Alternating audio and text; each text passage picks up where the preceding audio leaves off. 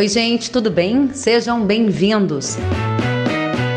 No episódio de hoje, eu recebo o consultor das safras e mercado, Paulo Molinari, para um bate-papo sobre as tendências no mercado do milho. Este episódio foi gravado em uma live transmitida via Instagram no dia 2 de dezembro de 2021. Se gostar, compartilhe nas suas redes sociais.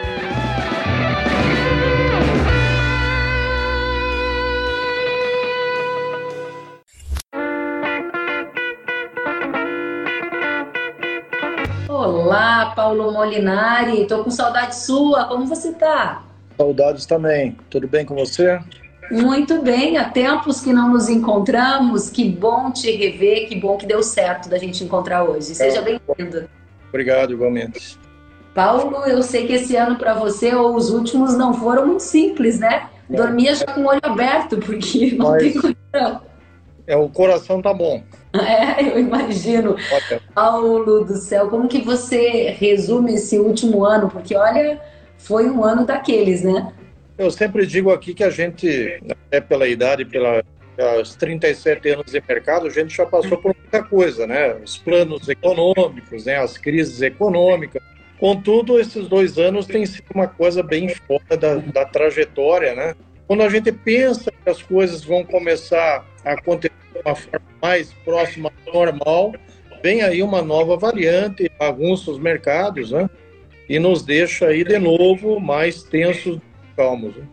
Nossa senhora, eu posso imaginar, imagina décadas de experiência e mesmo assim a gente continua aprendendo com esses novos modelos, né? Tudo muito rápido, tudo todos os muito... dias. Todos os dias, é verdade. Paulo, você começou falando sobre a nova variante, a Omicron, que foi tema, né, da nossa atenção aí nos últimos dias. Semana passada também derrubou os mercados. Agora parece que estão tentando entender ou se ela é mais letal, se ela só é mais transmissível, se vai ter mais ondas de lockdown. Qual é a análise do Paulo hoje sobre o efeito dessa nova variante no mercado agrícola? Bem, eu acho que parece mais uma paranoia, né? Assim, tem é, do que realmente está acontecendo com os mercados, né? Pandemia, não sei, não somos especialistas na área, né?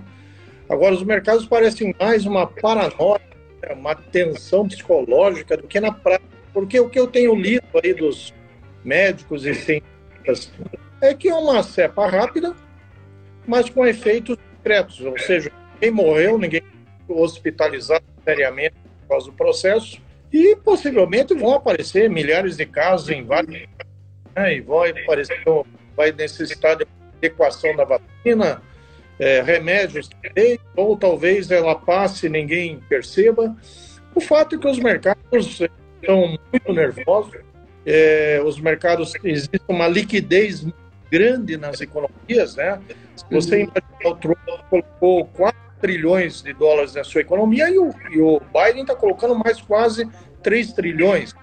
São 7 trilhões de dólares na economia americana em dois anos. É muita coisa, é muita liquidez. O dinheiro está circulando, né? E esse dinheiro, infelizmente, gosta de volatilidade.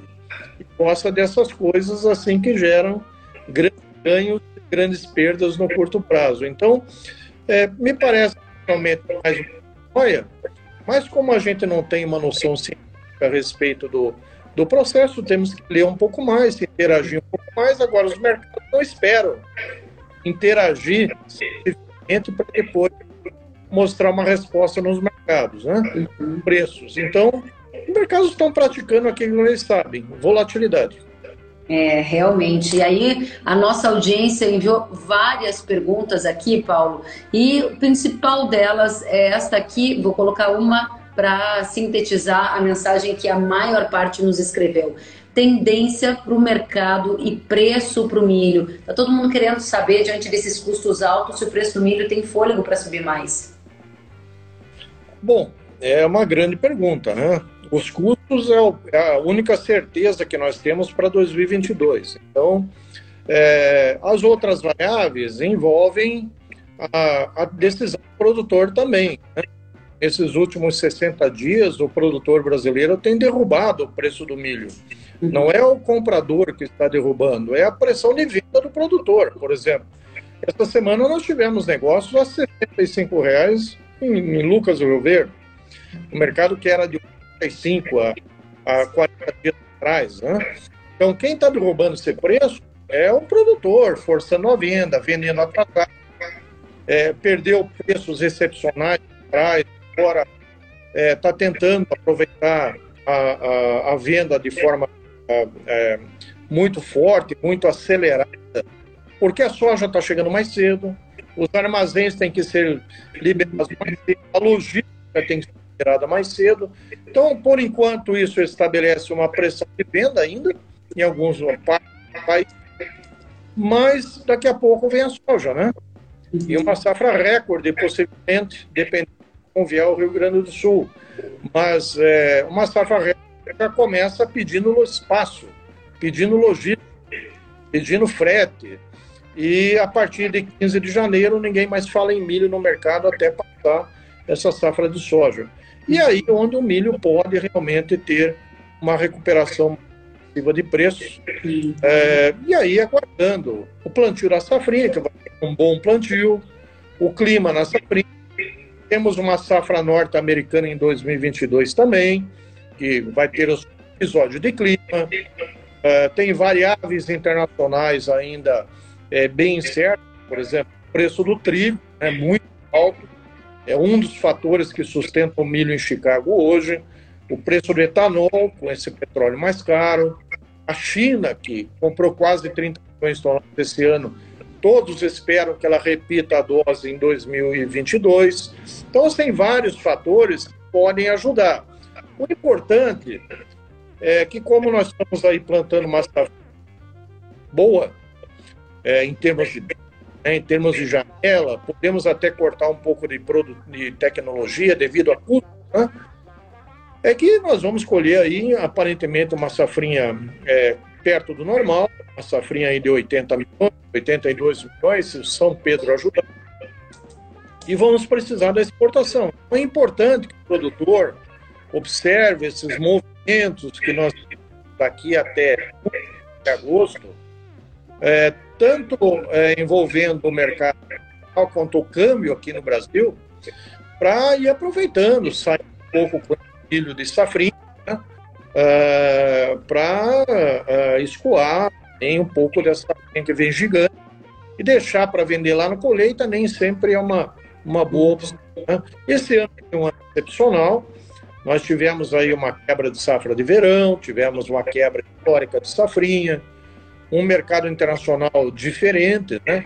Não podemos imaginar que 2022 vai ser a mesma coisa, né? Então, o importante é que daqui até junho, para a safrinha, nós teremos aí episódios é, que podem ajudar, tanto pelo lado do câmbio quanto do lado de Chicago, a nós termos uma comercialização um pouco melhor e ainda preços saudáveis para a safrinha 22. Travar o custo parece importante. Muito bom. Vamos separar então por partes. Você trouxe vários elementos importantes, trouxe a sua expectativa para o início do ano, que impacta mais a safra de verão, passou também por expectativas para compras chinesas em 2022 e chegou até a segunda safra de milho. Vamos voltar aqui para a safra de verão e focar nesses primeiros meses do ano de 2022.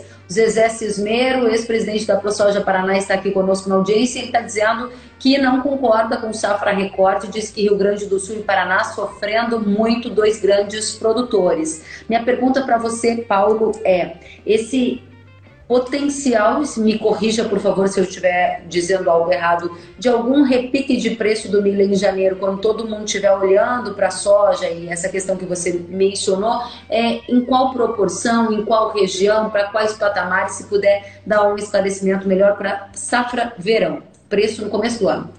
Bem, realmente, em primeiro lugar, temos uma, uma perda agora no Rio Grande do Sul. É, nós tínhamos uma previsão de chuvas para o final de semana passado de até 80 milímetros. Essa chuva desapareceu, como é característica do Laninha, né?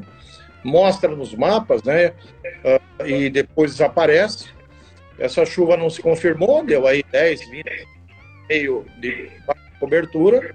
E isso trouxe aí uma, uma atenção um pouquinho mais complicada. Porque além de não chover no final de semana, é, também é, cortou a chuva próximas duas semanas. Então, aí o milho que já vem sofrendo de um novembro, chuvas abaixo do normal no Rio Grande do Sul, é, você acaba trazendo uma expectativa, um milho que está em fase de pendoamento, enchimento de grãos, você começa a trazer um problema um pouco mais grave já no Rio Grande do Sul. São, é, Paraná e, e Santa, Catarina está muito bem até o momento, e o Paraná tem algumas regiões, essa parte noroeste do, do estado, um, pedacinho do norte, mas essa parte oeste, e principalmente sul e sudoeste do país, que planta milho no verão, é, as lavouras aqui nessa região de Guarapuava é, até Ponta Grossa estão muito bem. E é onde tem milho de verão.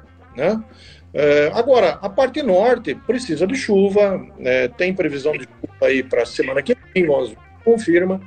Paraná está numa situação diferente do Rio Grande do Sul. O milho do Rio Grande do Sul já está pegando aí a parte da, do, do, do pendoamento, já conseguiu polinizar mas agora precisa de água para a espiga dar uma crescida e encher o grão.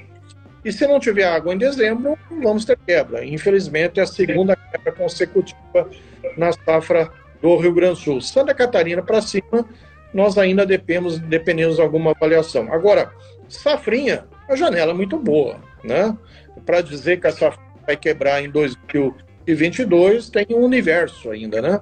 É, o fato de reduzir alguma tecnologia também não ter, não quer que nós vamos ter aí redução é, de produção para safrinha. Né? Nós já cortamos um pouco a expectativa de produtividade, já cortamos até um pouquinho de aumento de área, certamente aumento de área nós não teremos, cortamos um pouquinho da expectativa é, de potencial de produtividade da safrinha, mas Estamos em dezembro ainda, né?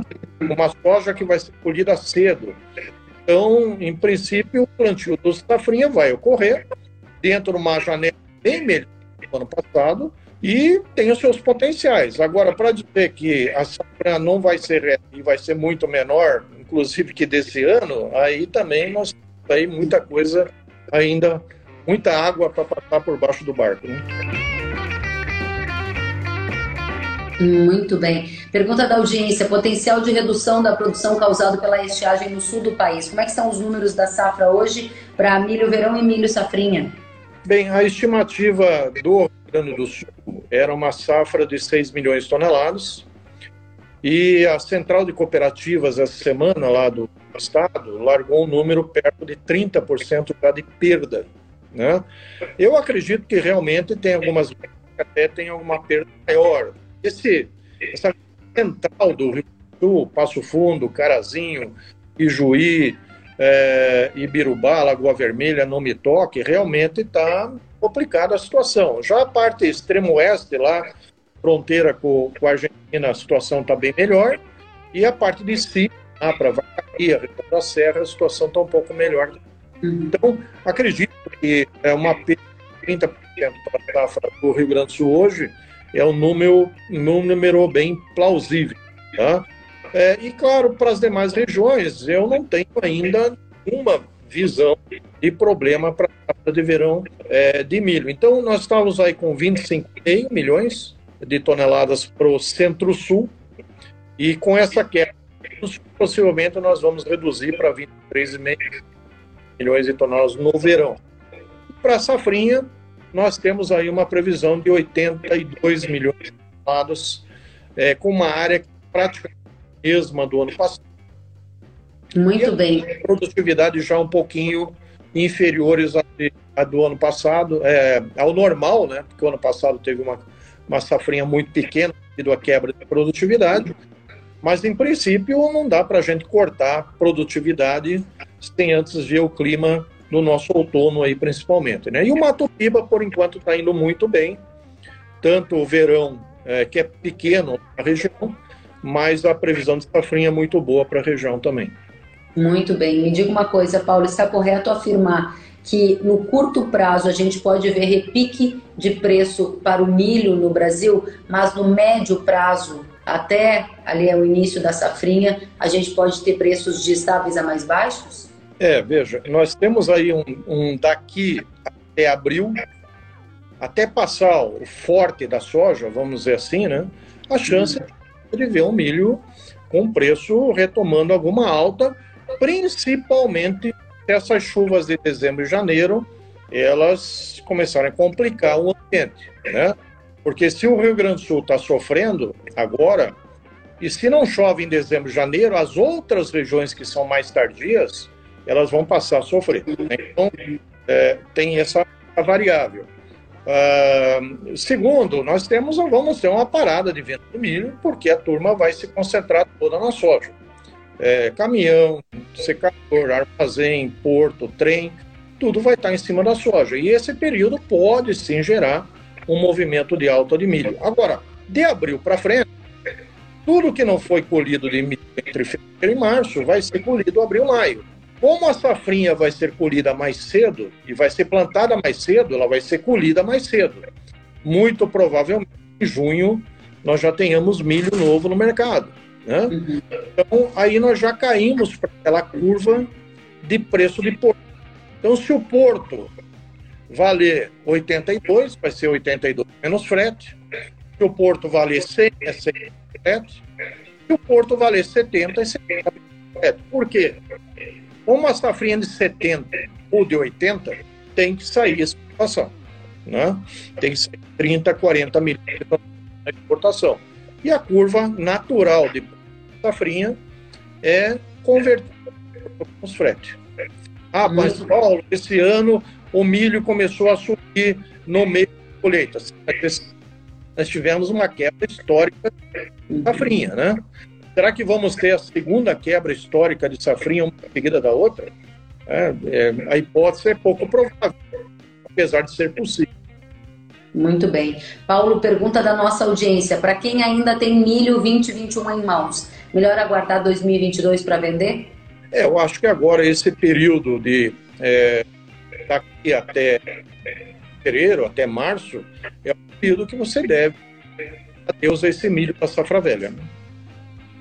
Muito bem, mais perguntas da nossa audiência, querendo saber como é que estão os estoques aqui da China. Pergunta: estoque afirmado de milho pela China é real? Acho que cabe aqui você trazer explicações sobre as suas expectativas em relação às compras chinesas para 2022, se ela vai repetir a dose que a gente viu em 2021. Bom, eu quero informar para vocês que o que vem da China nem sempre é real. Né? O USDA, o Departamento de Agricultura americano, publica um quadro de oferta e demanda chinês que equivale China de 1 de setembro a 30 de agosto. Que não é o ano comercial chinês, mas não usa data isso. Só que a China em setembro e outubro está colhendo.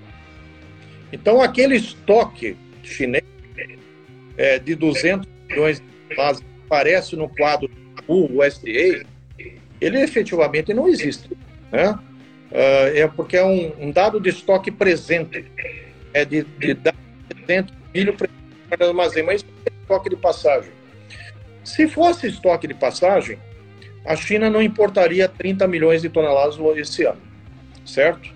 Então a China, né, nós chegamos à conclusão que a China não tem estoque. Esse é o primeiro. Né?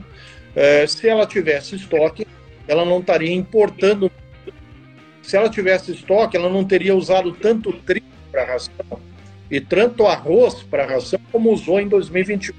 Então é muito provável uh, que nós tenhamos uma situação em que a China é, vá precisar comprar muito trigo, muito arroz ao longo de 2022. Tá?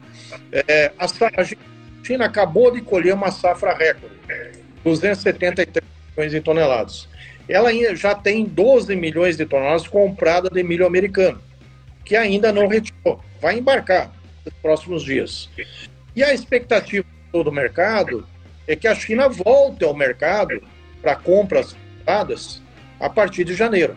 E quando a China voltar ao mercado, claro, Chicago vai precificar a sua vontade de comprar, né? levar aí Chicago a 50 dólares por bushel é, para precificar a intenção da chinesa. Há duas semanas atrás, ela comprou um pouco da Ucrânia, o mercado já criou a expectativa elas estariam voltando.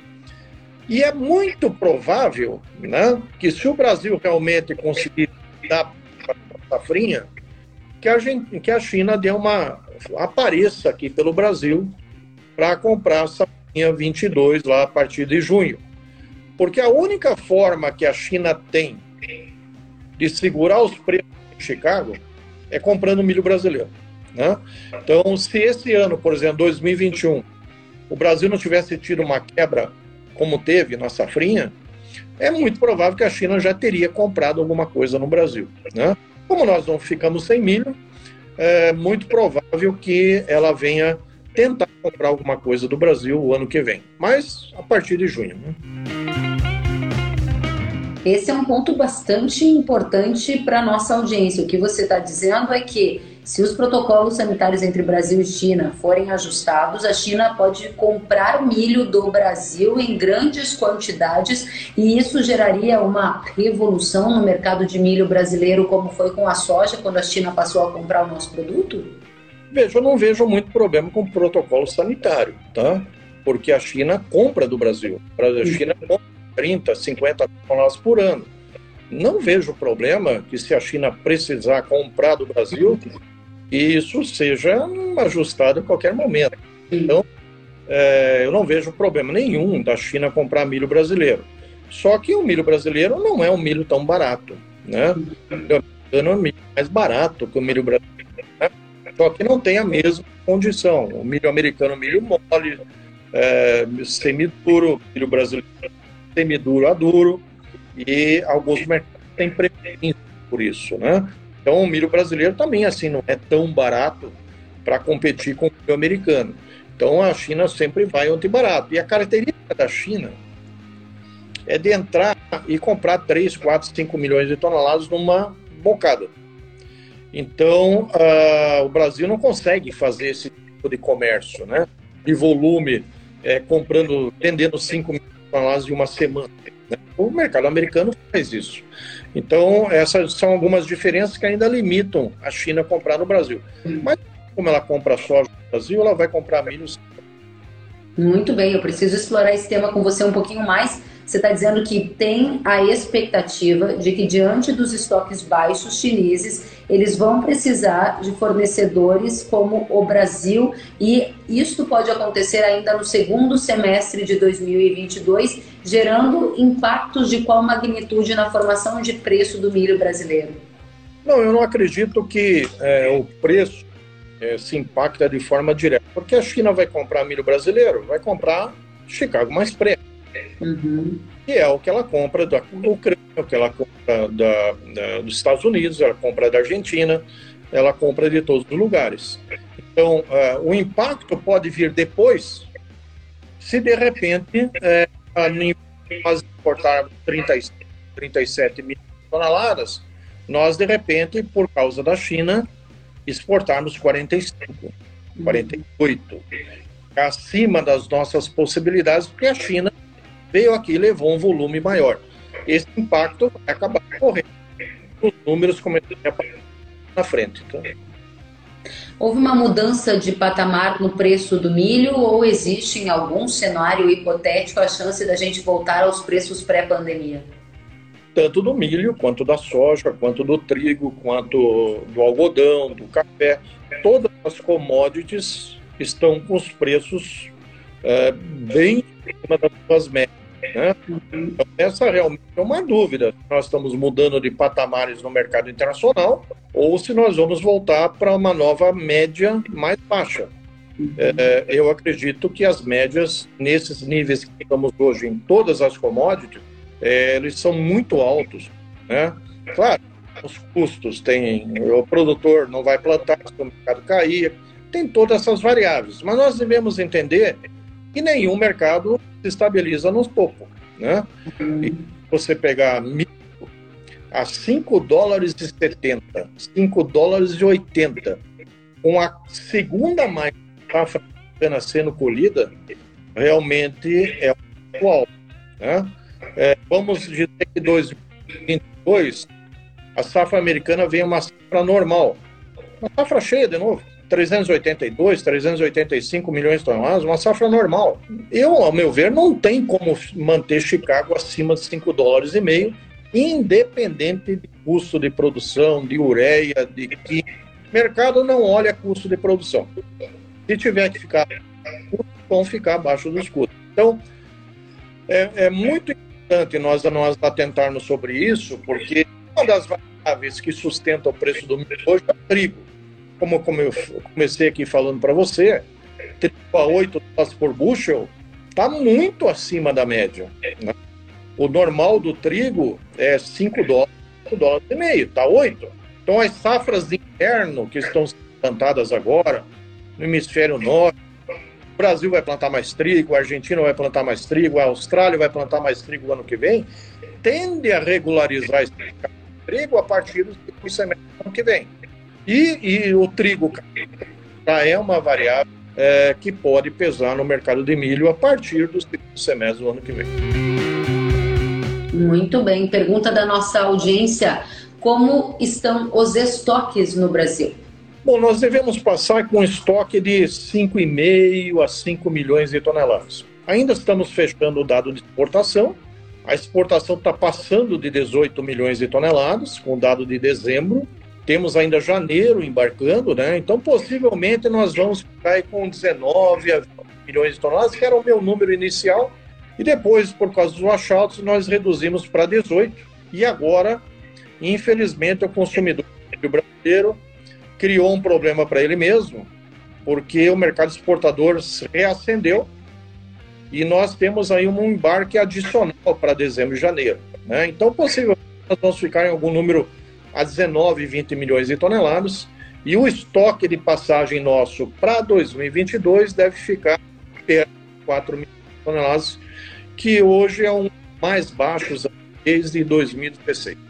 Paulo, diante de todos esses fatores que você colocou, tem um fator ainda que pesa demais na formação de preços e também custos, que é câmbio. Eu sei que naturalmente você olha para isso, você é autista para dólar, a gente está hoje com 5,60. O que você projeta para 2022 para a gente entender o, o impacto disso na formação de preço em real por saca? É, se você olhar a curva cambial, nós vamos ter um câmbio de R$ reais para setembro, R$ 6,40 para março de 2023.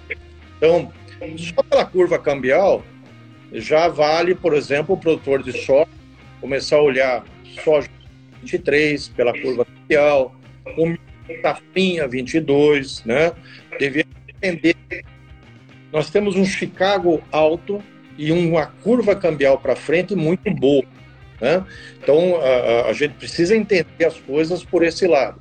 Bem, o câmbio tem tem duas grandes variáveis para 2022. A primeira é o americano é, o Banco Central mudou o discurso, o Banco Central americano mudou o discurso, deixou de ser uma inflação é, passageira para ser uma inflação inicial, né?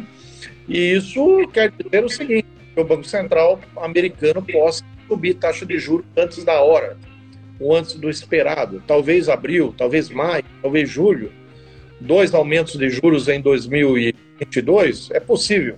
Bom, a atitude do Banco Central americano subir taxa de juros provoca uma tentativa de enxugar essa, esse excesso de liquidez internacional.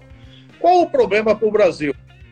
O Brasil não teria problemas se nós tivéssemos um ano normal, né?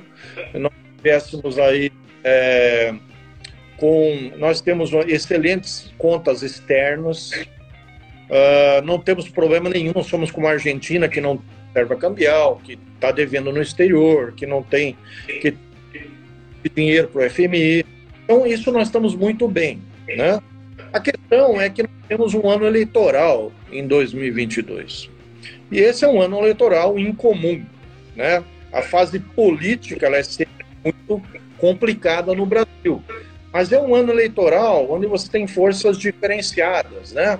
Você tem é, é, instituições que não deveriam passar do processo passar pelo processo é, de político estão participando. Isso torna tudo mais tenso, tudo mais nervoso. E o investidor vê juros americanos subindo, o que, que ele vai fazer? Ele vai para os americanos de longo prazo ficar na sua proteção e ficar tranquilo. Né? Então, essas duas, esses dois pilares do câmbio, uh, juros americanos em alta e eleições brasileiras, eles vão deixar o mercado cambial brasileiro extremamente volátil ao longo de 2022. O que eu não acredito é como os bancos e algumas corretoras falaram há 60 dias atrás, um câmbio de 4,30, de 4,70. Achei isso uma irresponsabilidade total do investidor, né? que o real ia cair, sendo que as variáveis que nós temos é, são todas especulativas. Né? E nós estamos vendo aí no dia a dia o que está acontecendo com o câmbio. É, o que não pode ser agora é acadêmico. Né? É, a teoria se sobe os juros no Brasil, o câmbio cai. É, lá dentro da faculdade isso funciona perfeitamente. Aqui fora a selva é um pouco mais bruta, né?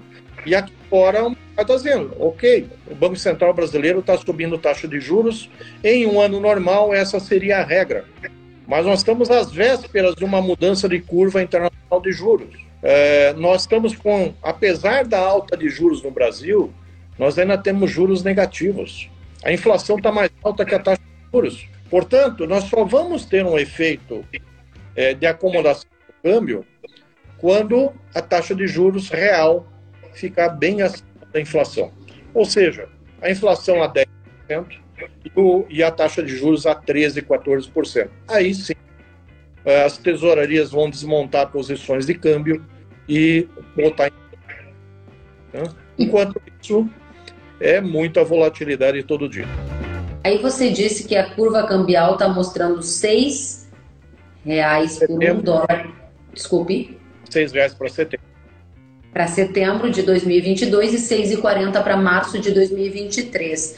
Isso, no ouvido atento da nossa audiência, pode significar uma oportunidade em ganhar mais dinheiro na hora de vender a soja ou milho em reais. A minha pergunta é como é que são as vendas antecipadas como é que estão as fixações? Qual é a sua recomendação? Bom, as vendas de safrinha estão muito ruins, porque os preços baixaram, os custos estão muito altos. É uma dificuldade de barter. Uh, então, as indústrias não estão conseguindo garantir preços e volumes para fazer a troca pelo milho. Né? Então, muito produtor está comprando os insumos, até vendendo milho disponível a, quase doando milho, né? Para poder comprar insumos para fazer a safrinha, né? a semente, o fertilizante, o contato, etc. É, e isso está evitando o barter, está né? Tá evitando o pacote de troca. Então, nós estamos com uma comercialização de safrinha muito lento. Avançou um pouco em Goiás, avançou um pouco em Mato Grosso, mas Mato Grosso, Paraná, São Paulo, ninguém vende safrinha. Né? Isso pode gerar um acúmulo de gente querendo vender na boca da colheita lá na frente, o que não é bom. Né? A safra uh, eh, 23 da soja, eu tive até um produtor do Mato Grosso Sul essa semana passada que falou em 163 para março de 23. Quanto, Paulo? 163 para soja. Então, achei um preço muito bom, considerando Chicago e, e curva de câmbio. E, assim, vender 2003 na soja, é, é aquele vender ao custo, ou seja, compra o fertilizante, vende soja. Para você não descolar, né? Você de repente comprar o fertilizante nesses preços altíssimos atuais, não vender a soja e de repente a soja frente cai de preço e você fica com custo alto. Então, comprou fertilizante, trava com soja, né? Não, é, químicos, eu acho que as coisas vão se regularizar a partir do segundo semestre. Então, pagar glifosato de 15 dólares para março 3, acho que não precisa, né? É, para safra 23, acho que não precisa. Acho que os mercados vão acabar se regularizando ao longo do ano de 2020. Muito bem, Paulo. Quero te agradecer demais pelo seu tempo, pela oportunidade de te ouvir e pedir para você dar aquela mensagem direta e reta para nossa audiência que está focada no milho e quer aquele conselho amigo do Paulo. Bom, eu acho assim, é, sendo bem sincero, bem prático, né? Nós temos aí oportunidades que vão surgir no, no milho disponível e nas, na safra de verão, daqui até março, até começo de abril, que eu acho que devem ser aproveitadas, né? Se for a 90, é, bom preço, se for a 100, um bom preço, se for 85 está ótimo preço, acho que nós temos que fazer o resultado agora com esse milho de verão. Porque a hora que vier a safrinha, é, nós vamos com a curva de Porto. E eu não estou muito seguro que esse Chicago, para o segundo semestre do ano que vem, tanto no trigo quanto no milho, vai se manter nesses preços tão altos. Né? Então, assim, safrinha 22, sempre que houver um dia bom de negociação, né, com Chicago em alta e câmbio em alta, aproveitar para ir travando alguma coisa, não ficar com custo aberto né, e já entrar com uns 40% da safrinha do ano que vem vendido pelo menos. Muito bem. Paulo Molinari, muito obrigada pela presença, bom descanso para você e a gente se vê em breve. Obrigado, até a próxima. Até a próxima, obrigada. Tchau, gente. Obrigada a todos. Até mais.